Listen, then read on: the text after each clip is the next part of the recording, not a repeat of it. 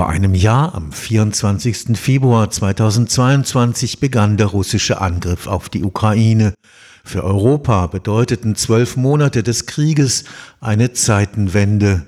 Es war die Konfrontation mit einer Wirklichkeit, die man für überwunden hielt, das vieltausendfache Sterben an der Front, die totale Zerstörung von Städten, die Verbrechen an der Zivilbevölkerung, das Grauen des Krieges erschienen als die Wiederkehr eines schon fast vergessenen Albtraums aus dem 20. Jahrhundert.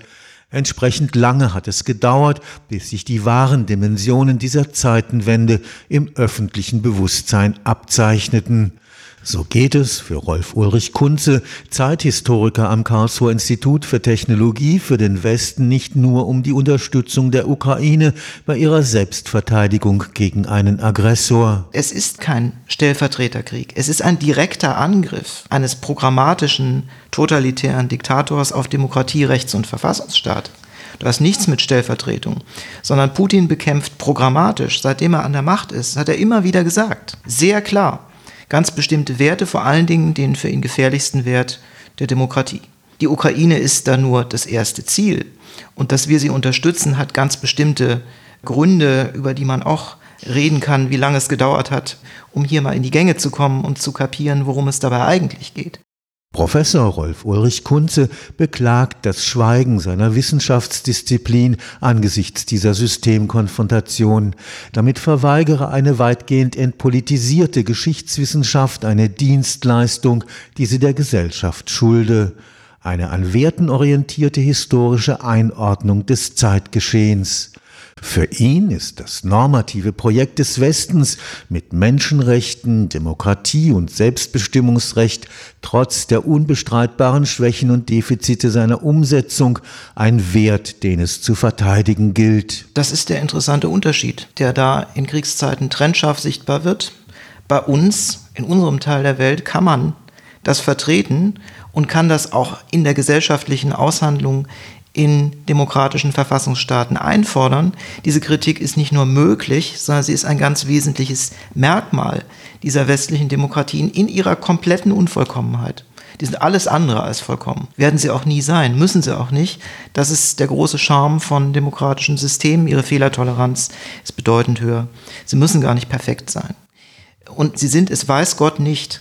Und die USA auch nicht. Also immer noch Führungsmacht und wieder mehr denn je Führungsmacht dieses Westens. Wirklich, wirklich nicht.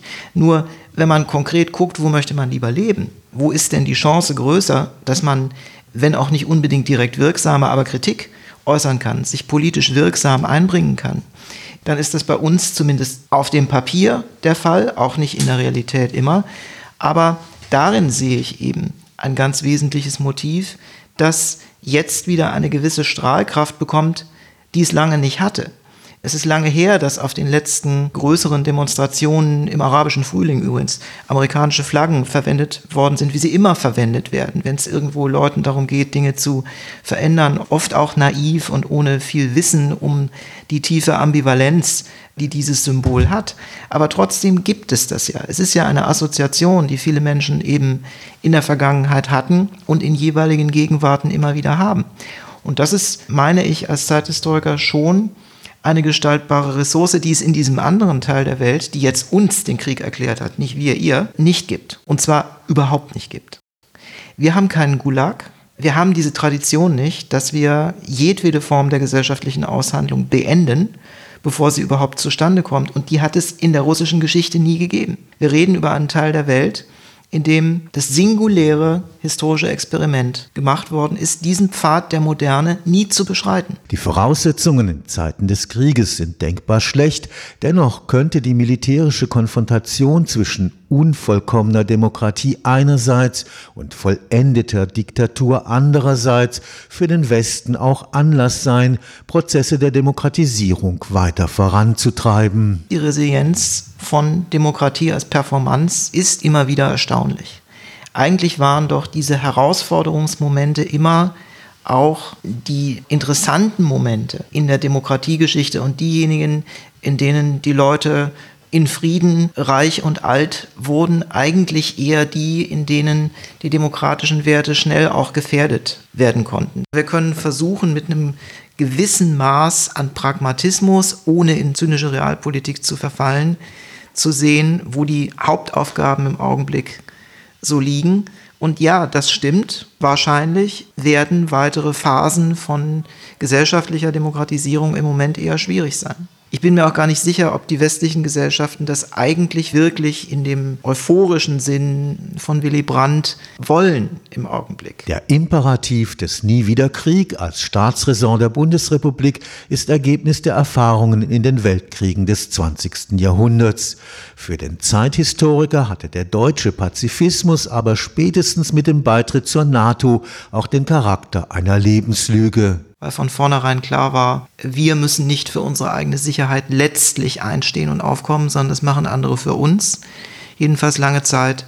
Und die Debatte um das 2%-Ziel zeigt ja im Grunde genommen wie unter der Lupe, wie indolent eigentlich weite Teile der repräsentativen Politik in der Bundesrepublik lange Zeit, lange Zeit damit noch umgegangen sind. Ich befürchte da überhaupt keine Remilitarisierung der deutschen Gesellschaft. Dazu ist sie gar nicht mehr in der Lage. Allein die Debatte um das Thema Wehrpflicht zeigt es ja eben sehr schön.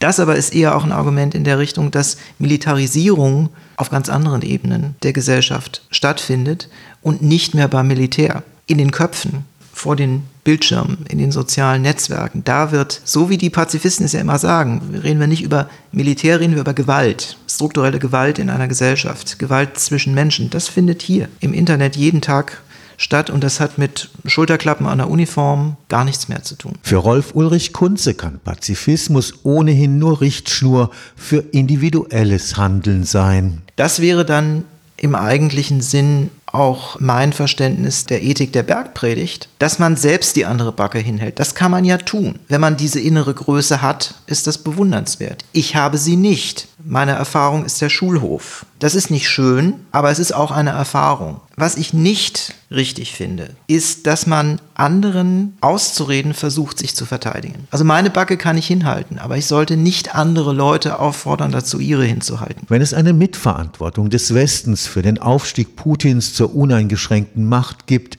dann ist sie für Rolf Ulrich Kunze in den 90er Jahren zu suchen.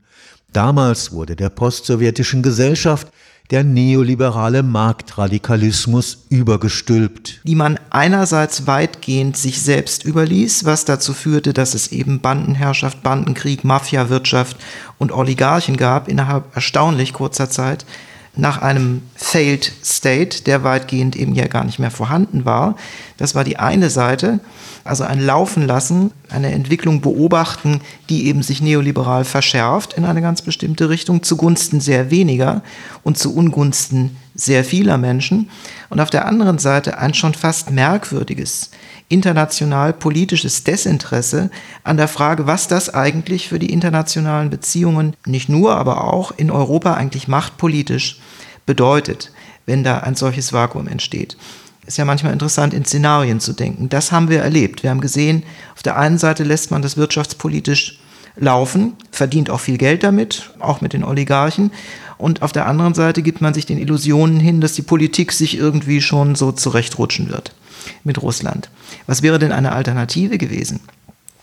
Dass zum Beispiel die USA ähnlich proaktiv und konstruktiv agieren wie 1945 nach dem Potsdamer Abkommen und ganz konkret Bedingungen stellen an die staatliche Gestaltung in diesem Raum, genauso wenig in dem Sinn, wie sie im entstehenden Weststaat konkret vorgegeben haben, in welche Richtung das geht, das konnten sie gar nicht. Aber sie konnten den Rahmen definieren, in dem das passiert und konnten sehr deutlich machen, dass dieser Rahmen demokratisch, zumindest formal, weiß Gott, nur formal, so sein muss, dass die Deutschen den rechten Arm einigermaßen unten lassen bei dem, was da passiert. Die Nazis waren überall. Wo sollten sie auch bleiben? Aber trotzdem, es war ein klarer Rahmen, der dort gesetzt wurde. Und genau das ist in diesen 1990er Jahren nicht passiert. Die USA haben diese Rolle nicht gespielt, sondern haben zugesehen, dass in einem Failed State eine Entwicklung zustande kommt, die in ihrer Grässlichkeit hier in Deutschland, glaube ich, gar nicht wirklich begriffen worden ist.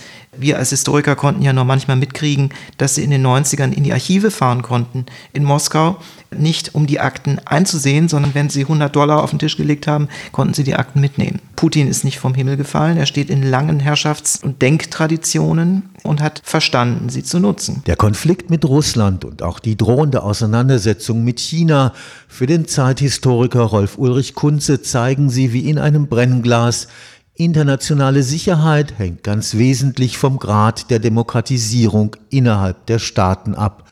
Damit aber wäre das Prinzip der Nichteinmischung in innere Angelegenheiten und eine absolut gesetzte nationale Souveränität letztlich überholt. Ich vertrete ganz deutlich eine Position, die diese alte Mauer zwischen der Außen- und der Innenpolitik einreißt mit Blick auf die Globalität politischer Aufgaben, die uns seit der industriellen Revolution auf allen Ebenen begegnen. Das ist nicht neu. Der traditionelle Begriff der Souveränität ist nationalstaatlich gedacht. Das ist ein Problem und die Ansätze, das zu überwinden, sind wenige. Die gelingenden Ansätze noch weniger und ihre Strahlkraft ist im Augenblick nicht groß, selbst wenn man mit dem Ärmel immer wieder darüber geht und, und es abpoliert. Aber es gibt Möglichkeiten, dahin zu kommen, die eben einmal zu tun haben mit Multilateralität und dem Versuch, gerade jetzt auch auf der UN-Ebene unterhalb des Sicherheitsrates, so eine Art Demokratie der Souveränitäten zu organisieren und daraus eben neu multilateral auch eine politische Gestaltungsressource zu holen. Also eins, denke ich, ist relativ klar. Mit der jetzigen Politik politischen Struktur der UNO kommen wir da nicht sehr weit, weil im Zweifelsfall eben immer eine Vetomacht im Sicherheitsrat sagen wird, nicht mit mir oder nicht mit mir bei denen, was eine Intervention betrifft. Also es ist eine Frage nach den Alternativen. Ich glaube, dass es die gibt. Ich glaube, dass es bei vielen Gesellschaften, auch im globalen Süden übrigens, ein tiefes Bewusstsein dafür gibt, dass man ihre Probleme nur in den Griff bekommt, wenn man diesen klassischen Souveränitätsbegriff fallen lässt, weil die Probleme dafür einfach zu groß sind. Wir kriegen die Umweltfragen, die Transitionsfragen einfach nicht mehr in den Griff. Wenn wir dieses Spiel immer bis zum jüngsten Tag treiben, dass es um Standort unsere Arbeitsplätze, aber nicht anderer Leute Arbeitsplätze, um Verschiebung der Risiken anderswohin geht Ulrich Beck Risikogesellschaft außerhalb der Sichtbarkeit, das funktioniert einfach nicht mehr. Und es funktioniert ja in anderen Bereichen, wie wir jetzt bei der Energieproblematik sehen, auch nicht. Ich glaube, dass diese Unterscheidung in Außenpolitik zugegebenermaßen eine sehr supranationale Position erst recht bei uns in der EU auch schon gar nicht mehr wirklich real ist, wenn man mal guckt, wie heute Jura studiert wird, wie der Anteil des EU-Rechts zum jeweils nationalen Recht ist, dann mag man sagen, ist die Bundesrepublik vielleicht nach Frankreich nicht unbedingt ein typisches Beispiel. Aber das langsame Anwachsen der Regelungsbereiche, die ja schon längst EU-rechtlich sind und nicht mehr Nationalstaaten, wächst immer weiter im Hintergrund. Da ist ein langsamer technokratischer Druck in eine ganz bestimmte Richtung. Mir wäre es lieber, es wäre nicht technokratisch, nicht EGKS forever, sondern ein demokratischer Prozess, in dem tatsächlich in einem EU-Parlament diese Dinge ausgehandelt werden und dann von einer gewählten EU-Regierung auch verantwortet werden müssen gegenüber dem Parlament. Aber es ist ein Prozess in diese Richtung schon erkennbar. Und irgendwann, denke ich, werden wir diese Unterscheidung einfach so gar nicht mehr halten können. Stefan Fuchs, Karlsruher Institut für Technologie